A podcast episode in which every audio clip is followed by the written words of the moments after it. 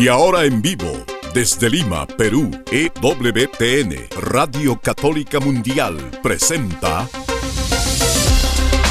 Más que Noticias, un programa informativo que analiza desde una visión de la fe los acontecimientos sociales, políticos y económicos más importantes de Latinoamérica, el Vaticano y el mundo.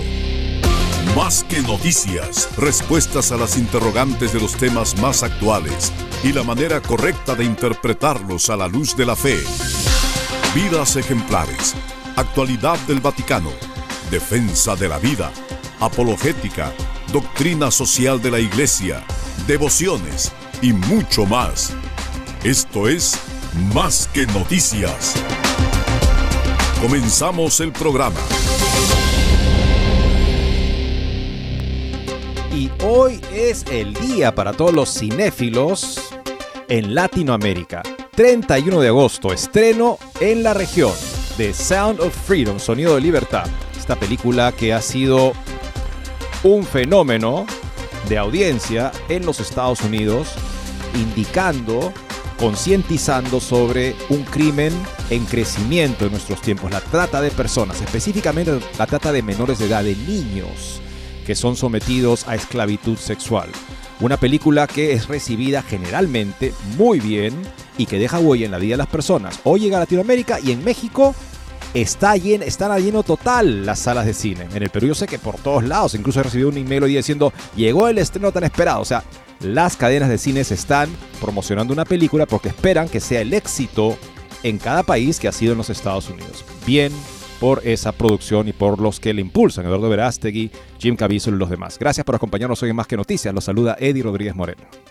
También reciba mi saludo amigos, les habla Guillermo Montezuma. Qué alegría efectivamente encontrarnos con ustedes y para darle esta buena nueva de esta buena película que esperamos todos podamos verla con ese afán, no simplemente vamos porque todo el mundo va, donde va la gente, donde Vicente, o donde va Vicente, donde va la gente. No, vamos porque estamos convencidos que queremos seguir a Jesucristo, queremos llevar esa cruz de Cristo, queremos ser parte de la solución a nuestro mundo tan sufrido, tan eh, golpeado.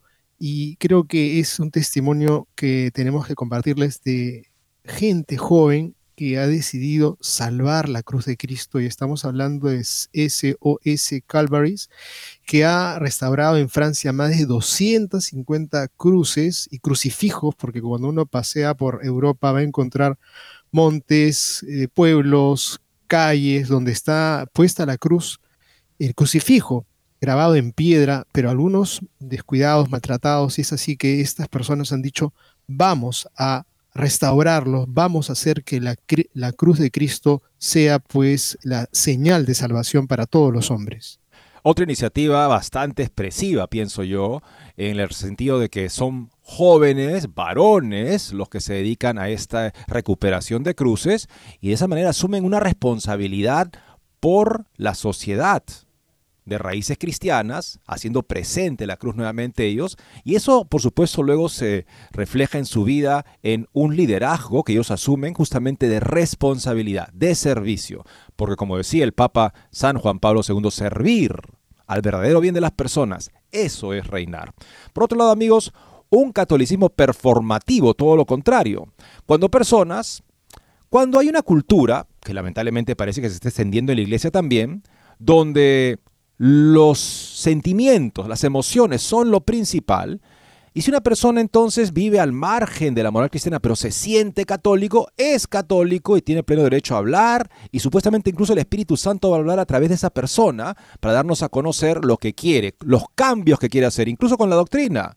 Estamos hablando de una pesadilla tóxica, así la caracterizó el gran difunto cardenal Pell. Bueno, acá lo que pasa justamente cuando en los pastores de la iglesia no hay un mensaje claro, esto se expresa luego en la vida de católicos públicos, entre comillas, que utilizan su cargo y el poder del Estado para destruir a los más indefensos, para destruir al niño por nacer, para destruir a la familia. Muy interesante artículo, Catolicismo performativo de Allen Hendershot. Ella es profesora de sociología y directora del Centro Veritas para la Ética en la Vida Pública de la Universidad Franciscana de Steubenville, en Ohio. Amigos, el documento del concilio, la Lumen Gentium, hay un acápite dedicado a la vocación universal a la santidad y pues en verdad qué enriquecedor, qué entusiasmo poder entender que el sacerdocio y también la vida del laicado, todos estamos invitados a la santidad. Pues sí, hay un espacio que dedica para entender que el ministerio sacerdotal, aquellos que han sido consagrados, están particularmente invitados a tener un esfuerzo, una especie de doble razón para vivir el anuncio eh, caritativo del Evangelio y el llamar a todos a la santidad.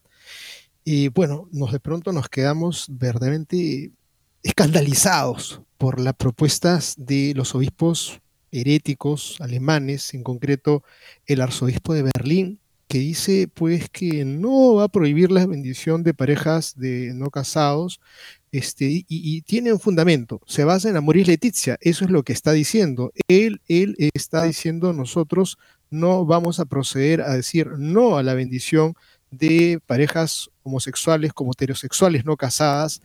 Eh, ¿Por qué? Porque dice que Amoris Leticia es la razón. Bueno, hay que saber lo que decía, recordar lo que dijo en su ocasión el cardenal Napié, en ocasión del sino de la familia, el extraordinario, primero el ordinario, luego, dijo, bueno, el daño ya está hecho y va a ser muy difícil repararlo. ¿Cuál es el daño? Dar la impresión de que relaciones sexuales al margen del matrimonio, bien entendido católico, son ahora un tema de discusión y un tema de discernimiento en la iglesia para pastores y para fieles. Eso, eso es, eso ha creado un gran daño. Y lo que vemos el daño justamente en las palabras que ya dicen con toda naturalidad obispos como este, el obispo de Berlín. ¿Por qué? Porque se ha plantado ahí ya el principio de que eso es un tema discutible al menos en la iglesia y me acuerdo que también en esa ocasión el cardenal Müller dijo que eso no se podía entender así. Y el cardenal Marariaga, no sé qué otros cardenales empezaron a salir con eso. ¿Por qué cierra el debate cuando el Papa lo ha abierto? Bueno, de eso estamos hablando, un daño. ¿Dónde hemos visto esto antes? Podría surgir la pregunta, ¿no? Bueno, lo hemos visto en una comunidad que se parecía mucho a nosotros hasta hace unas décadas, pero que cada vez está más desnaturalizada. Hablamos de la iglesia anglicana la comunión anglicana, cuyos pastores en Gran Bretaña han decidido ignorar la moral sexual basada en las sagradas escrituras, aprobar la sodomía, el lesbianismo y la fornicación. Bueno, son igual a lo que decía este obispo en Alemania, ¿no? Y lo que nos eh, es un aviso para nosotros, lo que pasa en la comunión anglicana, porque vemos a dónde lleva ese camino con estos exponentes lamentablemente también en la iglesia, aprovechando el hecho del daño que se hizo al crear la impresión, más que la impresión, al dar el mensaje claro desde arriba, que temas como estos podían ser discutibles y podían requerir y llevar a decisiones pastorales que incluso bendecían lo que es pecado. Amigos, y bueno, para cerrar el programa, no nos quedaremos con estas lamentables, tristísimas noticias de una iglesia que está dándole espalda a Jesucristo. Aquí una iglesia no, miembros de nuestra iglesia y de otras comunidades cristianas que le dicen no a Jesucristo, lo quieren poner en un baúl del olvido. Tenemos una nota para aquellos que no lo ponen en el olvido, sino que participan en los cánticos, en los coros, en los grupos litúrgicos, porque qué importante es que las personas puedan tener ese momento de celebración para gloria de Dios y para santificación de los hermanos, pues a través de la música, a través del canto, vamos a compartirles de Catholic Link cinco consejos litúrgicos y espirituales para los que están pues colaborando en la música, en los coros parroquiales. Les va a encantar. Con estas notas y otras volvemos en breve. No se muevan de EWTN, Radio Católica Mundial. Enseguida regresamos con Más que Noticias.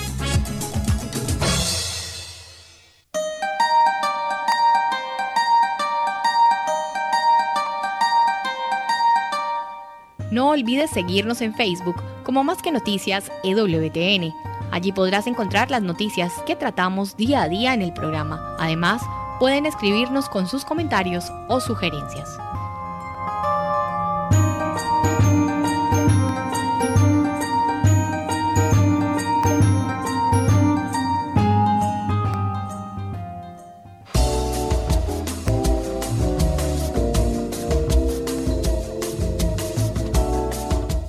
Si quieres estar informado de todas las noticias del acontecer de la iglesia y seguir el día a día del Papa Francisco, entra ya a la página web de Así Prensa www.asiprensa.com y podrás estar enterado de todo lo que sucede en la iglesia.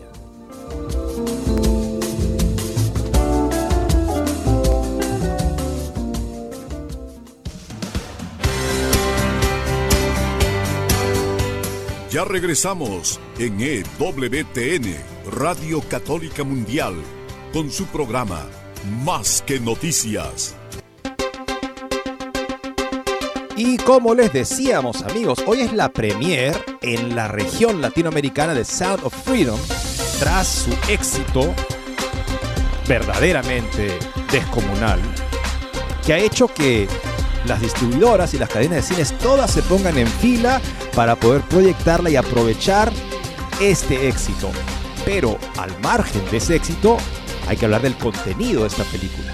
Una película que expone, pone el reflector sobre un crimen que es el crimen organizado en mayor crecimiento en el mundo, que está a poco de superar el narcotráfico en cantidad de miles de millones de dólares que mueve. Hablamos de la trata de personas, de una esclavitud del siglo XXI, como la llama el Papa Francisco, y en este aspecto que podría ser el más terrible de este crimen, el secuestro y explotación sexual por largos periodos de criaturas, de niños, desde los cero años hasta aún la adolescencia, para luego una vez que ya los clientes no están interesados en verlos abusados sexualmente en video, ese horrible mercado, en esta, como lo, llaman la Internet profunda, ¿no?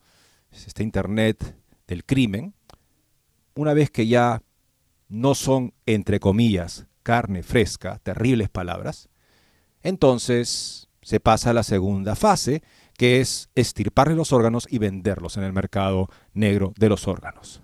Bueno, esta película ha tocado muchas mentes y corazones para llevarnos a querer y a decidirnos por soluciones reales para este problema.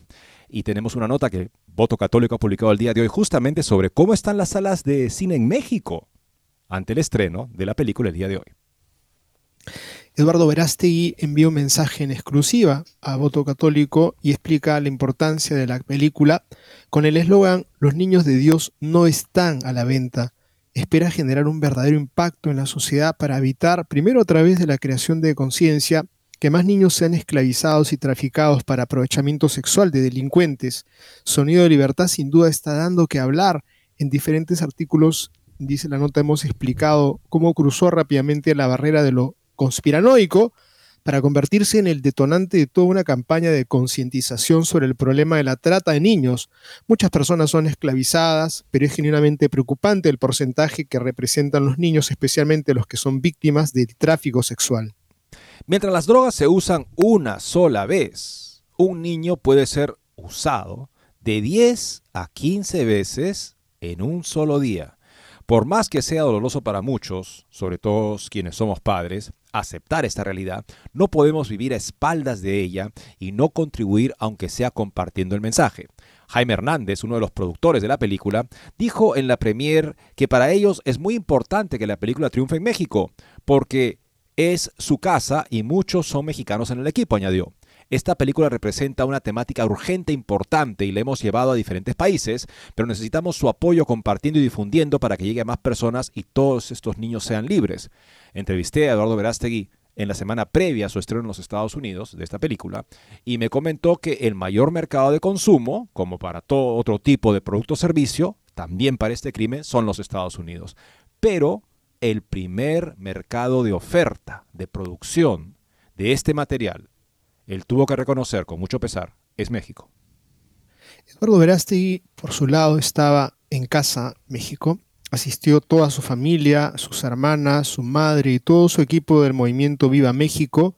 Ferdinand Recio, exdirector general del movimiento, dijo que ha visto más de 40 veces la película y sigue conmoviendo su corazón como la primera vez. Ser parte de la creación de esto ver el crecimiento que ha tenido y finalmente ver el éxito que tiene internacionalmente es increíble. Verástegui resaltó el trabajo de él y el equipo que él dirigió durante el evento. El actor, líder, activista, cineasta mexicano señaló la importancia de compartir esta película y permitir que más personas vean la película. Hay una manera de apoyarnos y permitir que personas que quizá no tienen los recursos puedan ver la película. Solo deben entrar en sonidolibertad.com slash libertad y automáticamente aparecerá un enlace para poder pagar entradas por adelantado que serán donadas, dijo en exclusiva a Catholic Vote. Para mí es realmente importante que mi familia mexicana mantenga el éxito de esta película y que sea un punto de inicio para lograr la libertad. Recordemos, lo decimos acá porque lo hemos comentado anteriormente y es una cosa hermosa, este título Sonido de Libertad es muy expresivo, e, es muy elocuente, porque uno se da cuenta al final de la película que el sonido de niños jugando, seguros, a los cuales se les protege su inocencia y por lo tanto pueden ser niños y jugar, ese sonido que ellos hacen con sus risas, con sus gritos, con sus juegos, ese es el sonido de libertad que hay que proteger. O sea, se convierte esta película en un mensaje más amplio y más, más importante en general para la sociedad.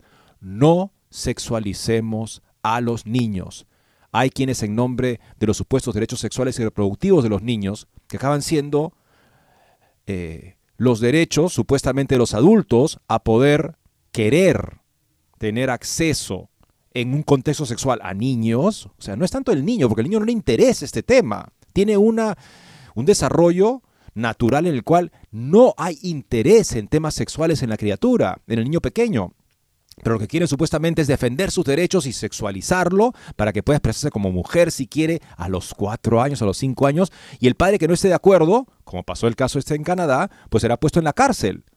Este padre dijo, bueno, esto es terrible, me han puesto en la cárcel porque querer defender a mi hijo de que no sea víctima de esta ideología. Pero al menos, decía el padre, espero con esto que mi hijo sepa que hice todo lo que pude para protegerlo de esta locura. Bueno, pues amigos, es una locura y es una perversión querer sexualizar a los niños, porque los niños, cuando tú proteges su inocencia y los dejas ser niños, entonces juegan y son niños. Esa es la libertad, la libertad propia del niño, la que esta película quiere proteger. Ha pasado por países de Europa y América promocionando la cinta. En muchos casos ha tenido la oportunidad de reunirse con presidentes y autoridades Verástegui. Las más resaltantes han sido el presidente de Guatemala y de El Salvador. Lamentablemente la corriente ideológica que ahoga a Hispanoamérica del socialismo no le ha permitido reunirse con todos los jefes de Estado. Sin embargo, Eduardo parece optimista y se siente especialmente obligado en México para mí es realmente importante que mi familia mexicana mantenga el éxito de esta película y que sea un punto de inicio para lograr la libertad. Estamos orando por tu causa y por ti, Eduardo, por Tim, por Jim, por tu equipo y por todos esos niños que aún no ven la luz al final del túnel. Que esto sea solo el inicio de una guerra que ganaremos con la ayuda de nuestra Santa Madre. Los niños de Dios no están a la venta. Bien, por esto amigos, sí, claro, ya está en las salas de Latinoamérica, o sea que hoy o este fin de semana hagámosla el éxito que se merece y solamente con hacer eso ya estaremos haciendo algo para proteger al menos a un niño más y eso será mucho. Vamos a la siguiente nota amigos que nos muestra otra iniciativa que está convocando a varones, jóvenes en el mundo. Hemos hablado acá en repetidas oportunidades de el Rosario de Hombres que comenzó justamente en Polonia, nuestros hermanos polacos dándonos el ejemplo, se extendió a Irlanda, a, España, ahora está en toda Latinoamérica, en muchas ciudades del Perú también, donde, por ejemplo, este sábado se va a rezar el rosario, como todos los primeros sábados, en diferentes ciudades del Perú, donde está este movimiento ya vivo y convoca justamente a varones. Pues acá hay otra iniciativa que no sé si se planteó para varones, pero en efecto lo que ves es que convoca a varones y a jóvenes varones para rescatar signos de la cultura católica francesa que han caído en descuido, en abandono. Cruces y crucifijos en los caminos particularmente, típicos de Francia, que estos varones jóvenes se están dedicando a restaurar. La iniciativa se llama SOS Calvaries y ha restaurado en Francia más de 250 cruces y crucifijos en lo que va de este año y también ha llegado a Irlanda. Francia, cuna del secularismo, que junto con la reforma protestante, que más bien sería más bien la revuelta protestante, supuso el fin de la cristiandad, se resiste a abandonar por completo sus raíces cristianas, Prueba de ello la iniciativa de un grupo de fieles católicos franceses, en su mayor parte son jóvenes que se dedican a restaurar cruces que han sido tiradas o están caídas por mala conservación. En lo que va del año han superado más las 250 cruces restauradas. La iniciativa SOS fue puesta en marcha con el objetivo de defender uno de los principales símbolos de la cristiandad, la cruz de Cristo. En su cuenta en la red social ex, ex Twitter, muestran los trabajos de recuperación de cruces y crucifijos que estaban prácticamente abandonados. Cuando alguna cruz tuvo un papel significativo en la historia reciente de Francia, lo señalan. Ahí hay, por ejemplo, un video en esta nota que ha compartido Info Católica al respecto. Eh, en su web se describen de la siguiente manera. SOS Calvaries es una asociación regida por la ley del 1 de julio de 1901 y reconocida de interés general. Su objetivo es reunir a todos los interesados en la conservación de los calvarios, oratorios y capillas que componen nuestro patrimonio para restaurarlos y mantenerlos. Nuestro reto es restaurar varios calvarios al mes. SOS Calvaries es una asociación apolítica, sin vínculos con ningún movimiento católico. Y su presidente da buena cuenta de la actividad del grupo, que ya está extendiéndose fuera de Francia. Queridos amigos, constructores, oraciones y benefactores, en el 2023 la asociación SOS Calvaries, con la ayuda de sus 65 filiales repartidas por toda Francia, ha alcanzado un nuevo hito. Más de 250 calvarios restaurados o creados, una media de un calvario al día, 23.350 calvarios referenciados a través de nuestra aplicación móvil, 300 miembros activos, Nuestros equipos también traspasaron las fronteras nacionales para ir a Irlanda, donde erigieron cinco cruces celtas en cinco lugares importantes de la cristiandad irlandesa. El objetivo de esta acción era devolver la esperanza y la fe a este pueblo ante la dura crisis que atraviesa desde los años 80. En septiembre, la asociación empezará a restaurar una cruz en Mont Saint-Michel, en la Plaza de la Cruz de Jerusalén, justo debajo de la iglesia abacial.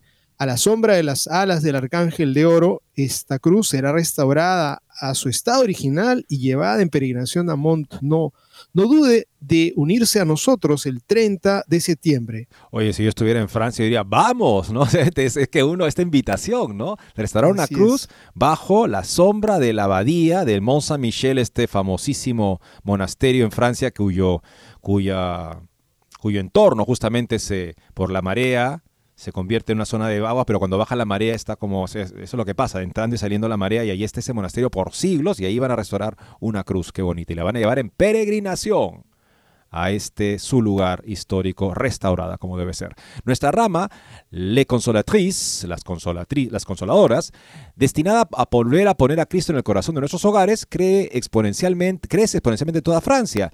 Cientos de crucifijos están siendo restaurados para la mayor gloria de Dios. Nadie de, nada de esto habría sido posible sin vuestro apoyo espiritual y financiero. O sea que tienen, qué bonito, ¿no? O sea, también tienen una iniciativa aparentemente destinada, dirigida a damas, para que ellas recuperen eh, el hogar como iglesia doméstica, volver a poner a Cristo en el corazón de nuestros hogares. Os doy las gracias, dice el director de esta organización, de nuevo de todo corazón, y que el Señor os pague al ciento por uno. Oh cruz, mi refugio. Oh cruz, mi camino y mi fuerza. Oh cruz, estandarte inexpugnable. Oh cruz, arma invencible. La cruz repele todo mal.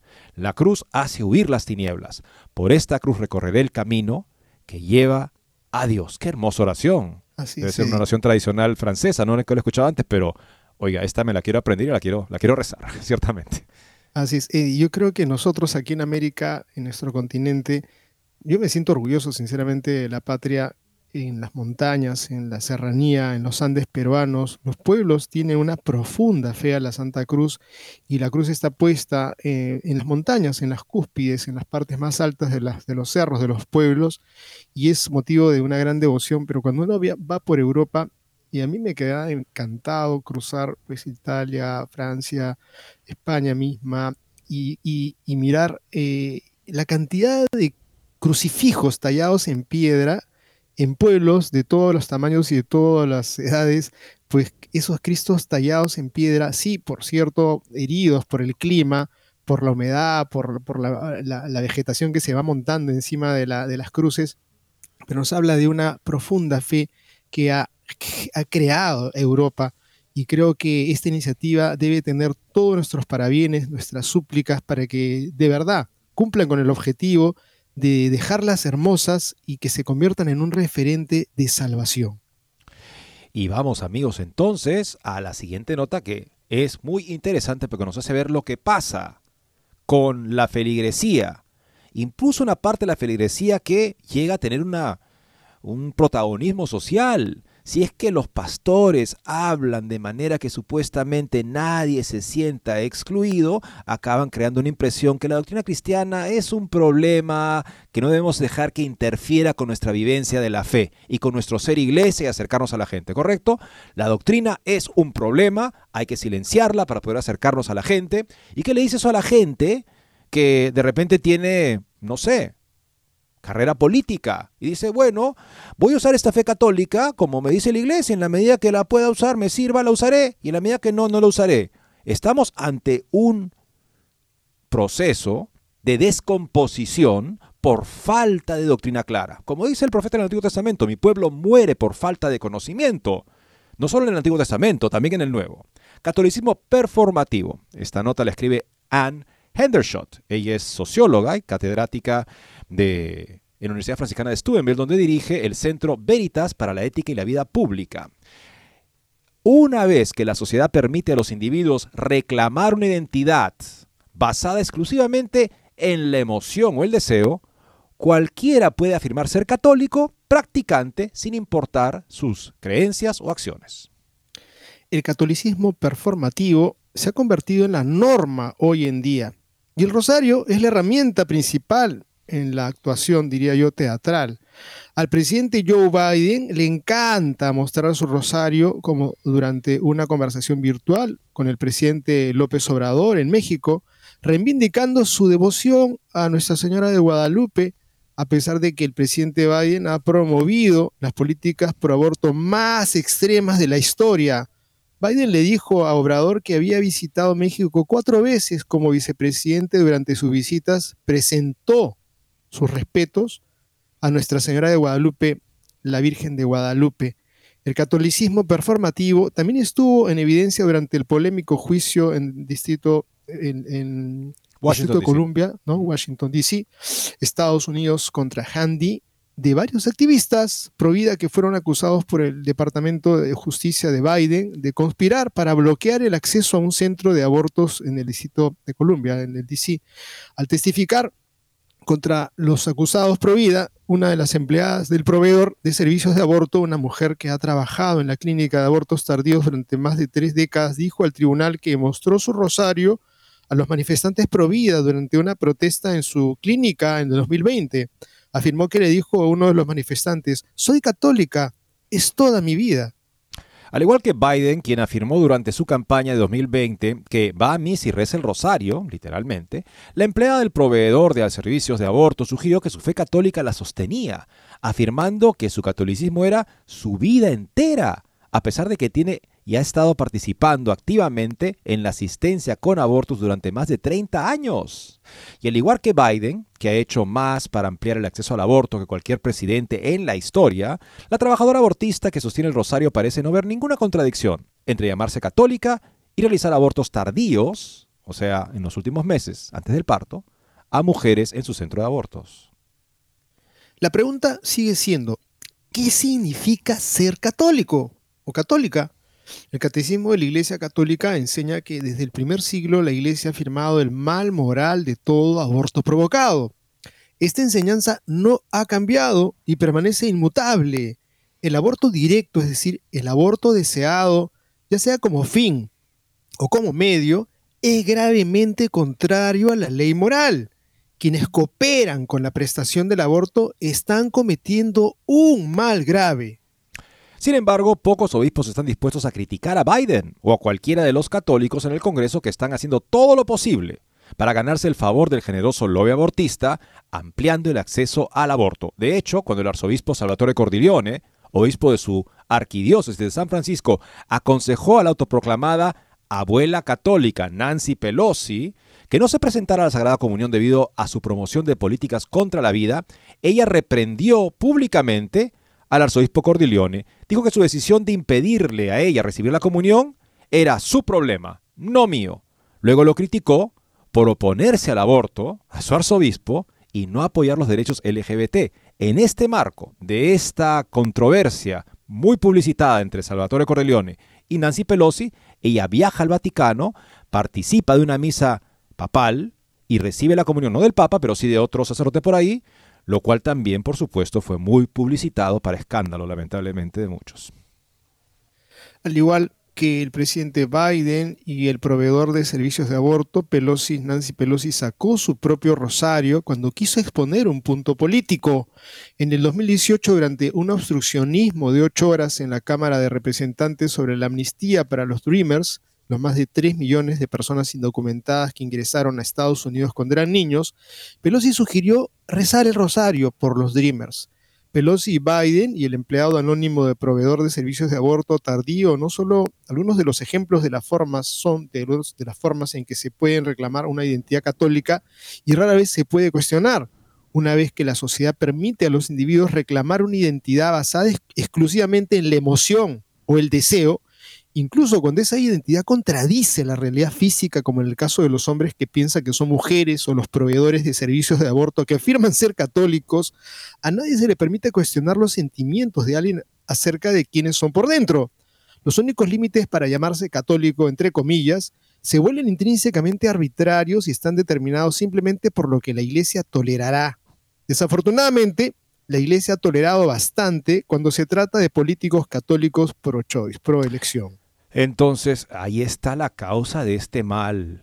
La iglesia, los obispos en muchos casos toleran que estas personas se presenten como católicos y no toman medidas para ayudarlos a salir de el calamitoso estado espiritual y de escándalo en el que viven. Seguiremos con esta interesante nota después de esta pausa. No se muevan de EWTN, Radio Católica Mundial. Enseguida regresamos con Más que Noticias.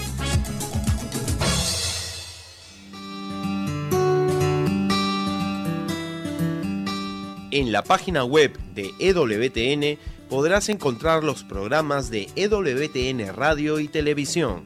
Solo tienes que descargar los podcasts y así encontrarás tus programas preferidos. Recuerda en www.ewtn.com.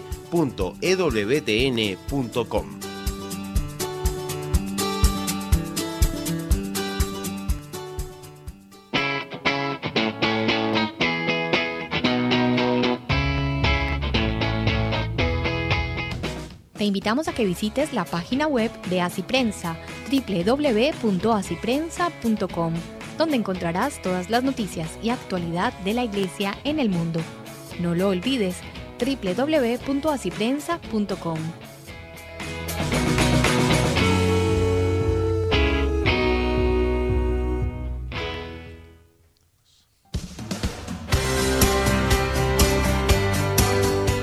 Ya regresamos en EWTN, Radio Católica Mundial, con su programa Más que Noticias. Para comunicarse en vivo con Más que Noticias, nos pueden llamar desde Estados Unidos al teléfono gratuito 1-866-398-6377 y desde cualquier parte del mundo al 205-271-2976. La inclusión, esa palabra que tanto suena hoy en el contexto de la sinodalidad del Evangelio, es el llamado a la conversión. Todos somos pecadores. No hay nadie que pueda decir, yo no tengo pecado. Esa es la inclusión del Evangelio. Todos nos reconocemos pecadores y por lo tanto llamados a la conversión según lo que Cristo nos enseña. Por eso él habla de cambiar de mentalidad, la conversión, metanoia, cambio de mentalidad. ¿Cambio de qué mentalidad? La mentalidad mía, como sea que sea, que ha justificado hasta ahora ciertos comportamientos pecaminosos, en los que yo, sin darme cuenta, he preferido a la criatura al creador. Bueno, me arrepiento de eso y si fuera necesario, y lo es, porque el Señor dice, nadie puede seguirme si no toma su cruz y me sigue, muero a esa mentalidad, muero a esas prácticas en las que, sin darme cuenta, tal vez, prefería a la criatura al Creador. Debo morir esa vida. Cristo nos precede en el camino del Calvario porque nosotros tenemos que morir a la falsedad. Él no tenía que morir. Él ha decidido morir para hacer nuestro camino y para que a través de esa muerte al pecado, que él no tenía que sufrir, él ha querido sufrir a esa muerte por nuestros pecados para llevarnos a resucitar a la vida en la verdad, en espíritu y en verdad, la verdad que nos hace libres. Ese es el camino que el Señor nos invita a todos y ahí está la plena inclusión. O sea, el Evangelio es una buena noticia porque es para todos. A todos nos llama a reconocer que somos pecadores, para arrepentirnos y abrirnos a Dios. Por eso es que Santo Tomás de Aquino enseña que el único pecado que es imperdonable es el pecado por el cual no me convierto. Por ejemplo, yo pienso que, mm, no, es que no tengo que convertirme porque yo soy bueno. Uso, ahí sí que tienes un gran problema porque no confiesas tus pecados, no te arrepientes, el Espíritu Santo no te puede salvar. Pero si cambias de esa mentalidad, cambias de esa actitud y hay que cambiar de mentalidad, o sea, la mentalidad de fondo que nos lleva a vivir así, a pensar que estamos bien y a fiarnos de Cristo más que de nuestros hábitos y nuestras costumbres, entonces sí, tomo mi cruz y muero. Para mí de repente sería una experiencia de voy a morir a todo lo que he pensado que soy yo hasta ahora, falsamente, porque yo sé que eres la verdad, que aquello en lo cual yo disto de lo que él enseña es un error, una mentira, un engaño, como él mismo nos lo dice, del padre de la mentira, que por la mentira nos ha asesinado. Y por temor de la muerte nos ha hecho esclavos toda la vida. Bueno, hay que morir. Muramos a eso, a la falsedad de nuestra vida para poder vivir en la plenitud de vida. Esa es la inclusión de la iglesia. Cualquier inclusión que deja a la gente en sus pecados es otra inclusión. Es una falsa inclusión. Una inclusión que deja a las personas en lo que los separa de Dios yo, creo que se está usando ahora mucho este argumento de que fueron invitados y los invitados no aceptaron. Entonces le dijo, vayan ustedes a los cruces de los caminos y llamen a los cojos, a los ciegos, a los pobres, a los tuertos, llamen a todos, todos, todos, todos tienen que ir a la casa del Señor. Y se quedan simplemente con esa parte y no acaban de leer el texto que dice el mismo Señor que se percató que había uno que no llevaba el traje correspondiente y lo echaron y lo botaron, pues viene el, rechinar de dientes. Yo creo que esa partecita no les acaba de agradar porque no entienden que hay que tener una condición, y la condición la puso el mismo Señor cuando comenzó el ministerio de llamar a la fe en la buena nueva y llamar a la conversión, pero se quieren callar esto porque esa es la gran interrogante que está detrás qué es lo que quieren hacer con la Eucaristía, qué es lo que quieren hacer con el sacerdocio, qué es lo que quieren hacer. Simplemente que entren todos, no pasa nada. ¿Para qué? Si pasa algo. Es un escándalo tremendo de que esa manga ancha se convierta, bajo pretexto de misericordia, en la ocasión de que sea dañada gravemente la iglesia, como lo está haciendo en este momento, dañada gravemente. En efecto, como dice muy bien la autora acá, la iglesia ha tolerado bastante cuando se trata de políticos católicos.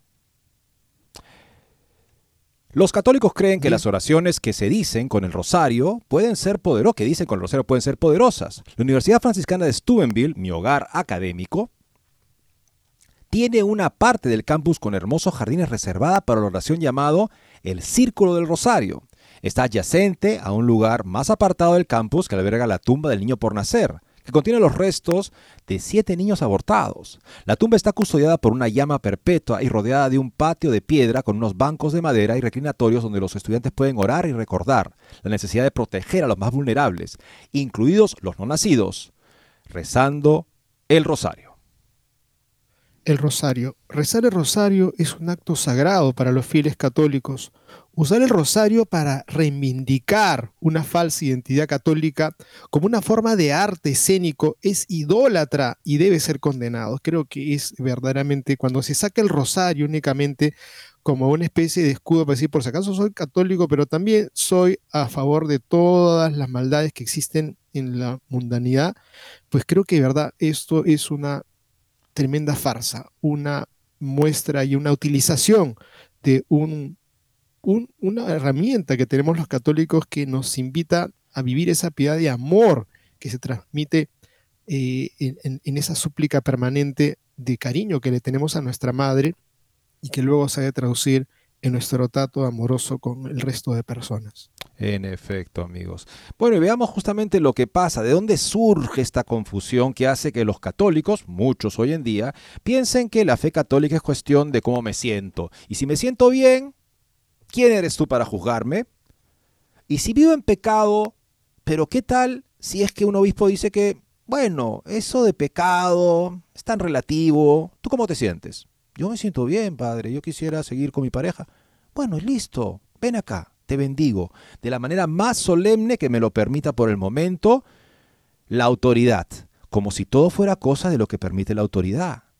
Eso no es un criterio católico, amigos. El criterio católico es la verdad por la que todos somos responsables. Santo Tomás de Aquino cuando plantea el tema de si se puede corregir al superior, y lo plantea a partir de Gálatas 2, cuando Pablo corrige a Pedro en público a la cara, dice justamente que Pablo pudo hacer eso porque hay una cierta igualdad entre todos los cristianos.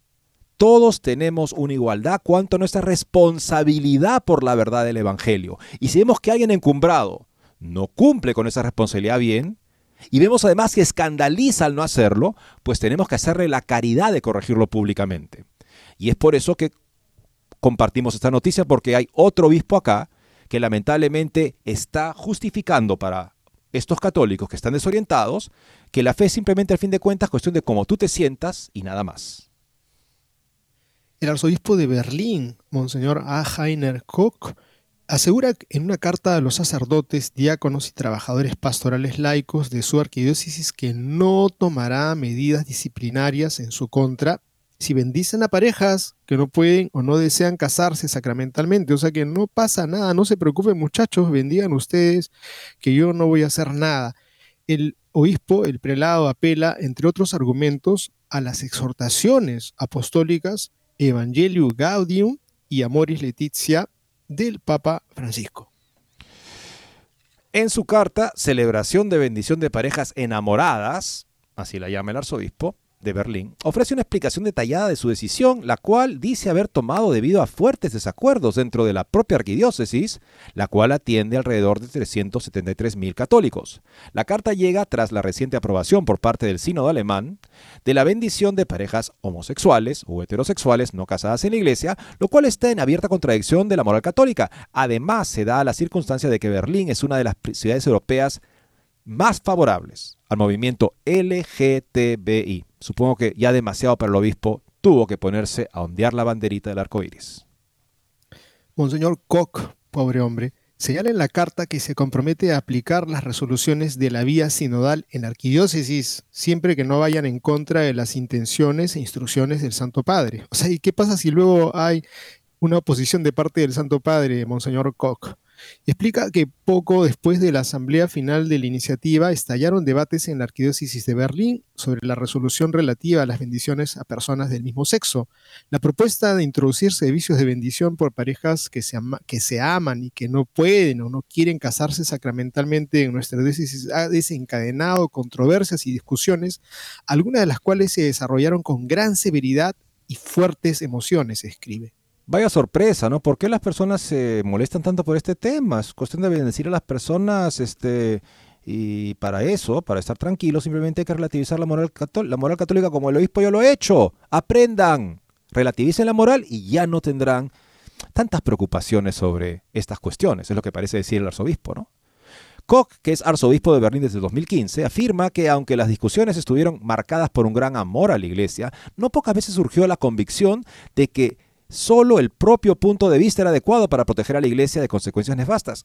Bueno amigos, veamos el plan que nos plantea justamente la reunión de la sinodalidad. Dice que, ante todo, tengo que considerar, partiendo del instrumento un laboris, que me habla, por ejemplo, de cosas como las bendiciones a parejas homosexuales, que se sientan bienvenidas, todo eso, tengo que simplemente abrirme eso y reconocer que puedo tener incomodidad con uno de esos puntos. Ya está bien, reconócelo, compártelo. Y luego estar abierto a lo que los demás han experimentado justamente.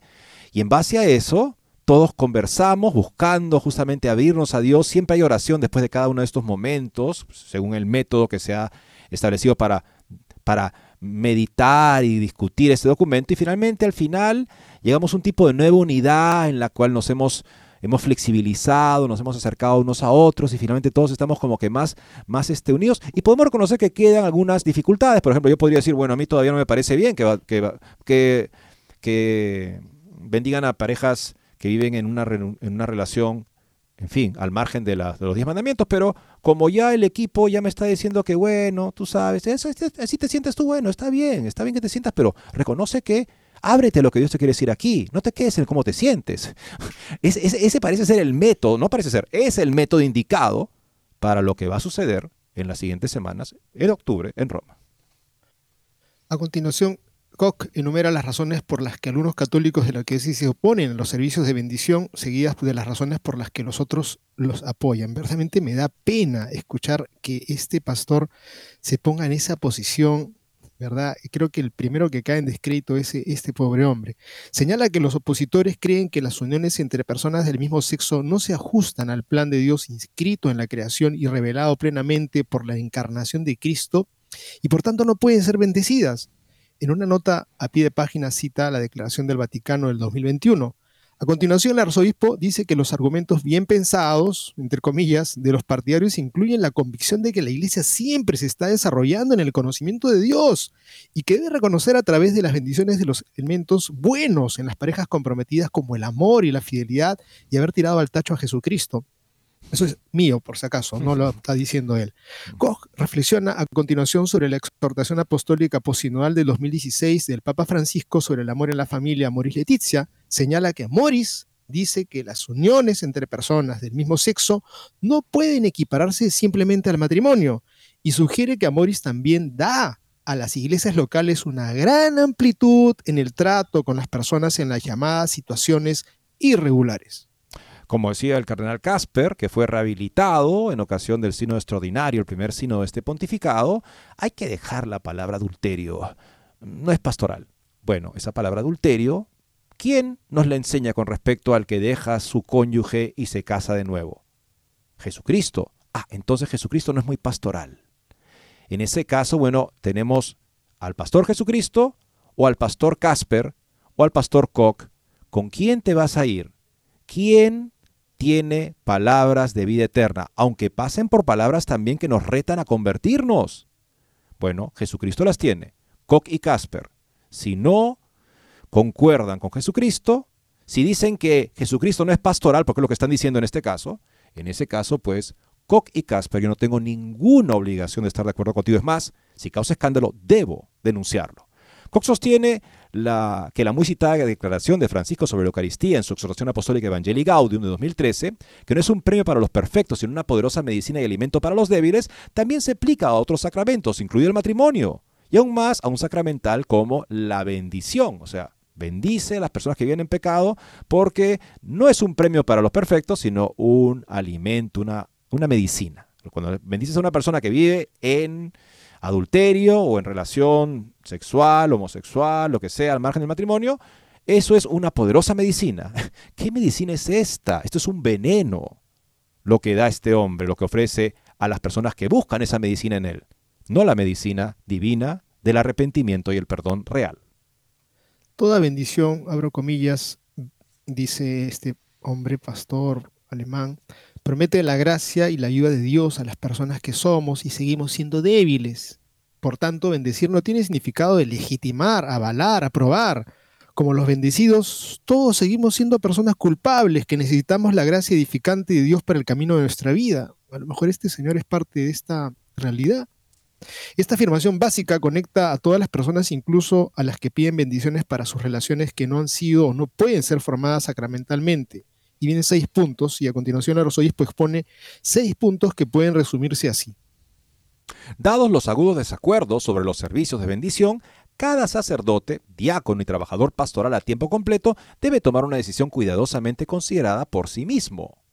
Segundo, mientras no hay una decisión aparte de la declaración del Vaticano de 2021, que en la carta se echa erróneamente en este momento, se fecha en 2022, el arzobispo no presidirá el mismo tales servicios de bendición señala que la Conferencia Episcopal Alemana está tratando de intensificar las conversaciones sobre el tema con el Papa y con funcionarios como el próximo prefecto del doctrinal del Vaticano, el cardenal electo Víctor Manuel Fernández, quien se ha mostrado abierto a la consideración de una bendición si se diseña de tal manera que no cree confusión respecto a la diferencia esencial con el matrimonio de hombre y de mujer. Hay que reconocer eso. Fernández ha dicho eso.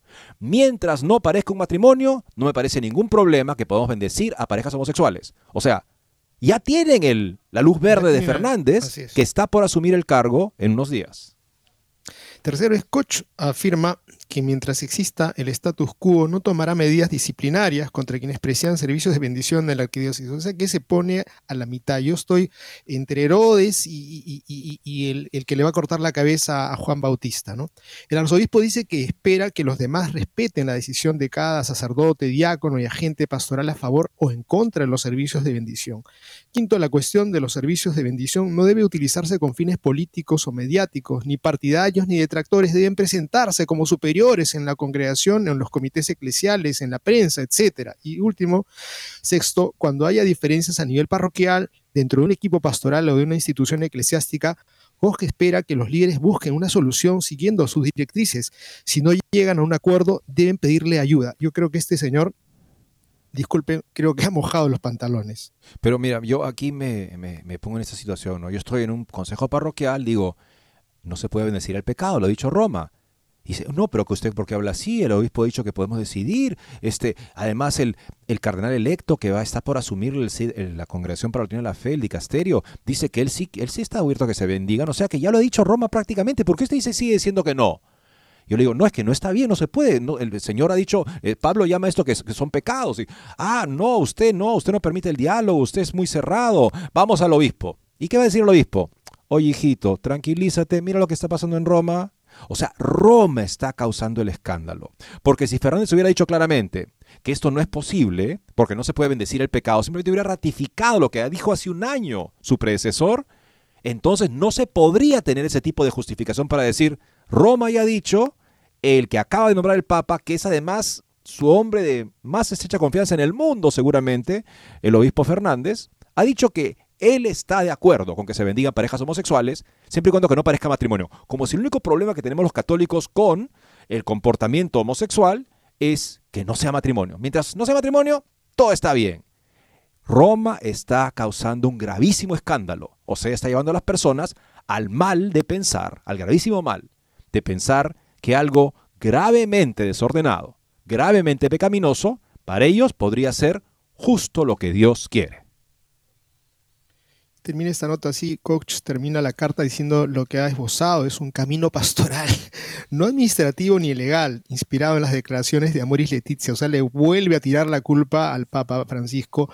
Como hay razones a favor o en contra de bendecir a las parejas que se aman pero no quieren o no pueden casarse sacramentalmente, quisiera animarles a sopesar esta cuestión de, con matices y a decir con responsabilidad, escribe y añade que espera que la arquidiócesis logre preservar la unidad en la diversidad. Esto es un absurdo, esto es gesto de una persona mediocre, alguien que simplemente no es capaz de entregar el corazón por la verdad a ese Señor que nos ha dicho, aquel que mira a una mujer deseándola ha cometido pecado en su corazón, pues ¿qué es cuando hay dos personas que se miran, que siendo varones, se tienen una mirada de lujuria? Es pecado, Señor, coach, usted está siendo un cobarde, eso es lo que podría decir con toda pena, lo digo, hermanos. Guillermo, tenemos que rezar por la iglesia, ¿sí? Eh, si fuera él una persona al margen que dice esto, bueno, Roma toma medidas, pero como Roma no, solo no toma medidas, sino que anuncia que está por cambiar de política con respecto a bendiciones de parejas homosexuales, pues solo por eso existe gente como Koch, hay que reconocerlo. Por eso es que él puede sustentarse y referirse a Roma como el respaldo para esta perversa pastoral que deja a la gente en sus pecados.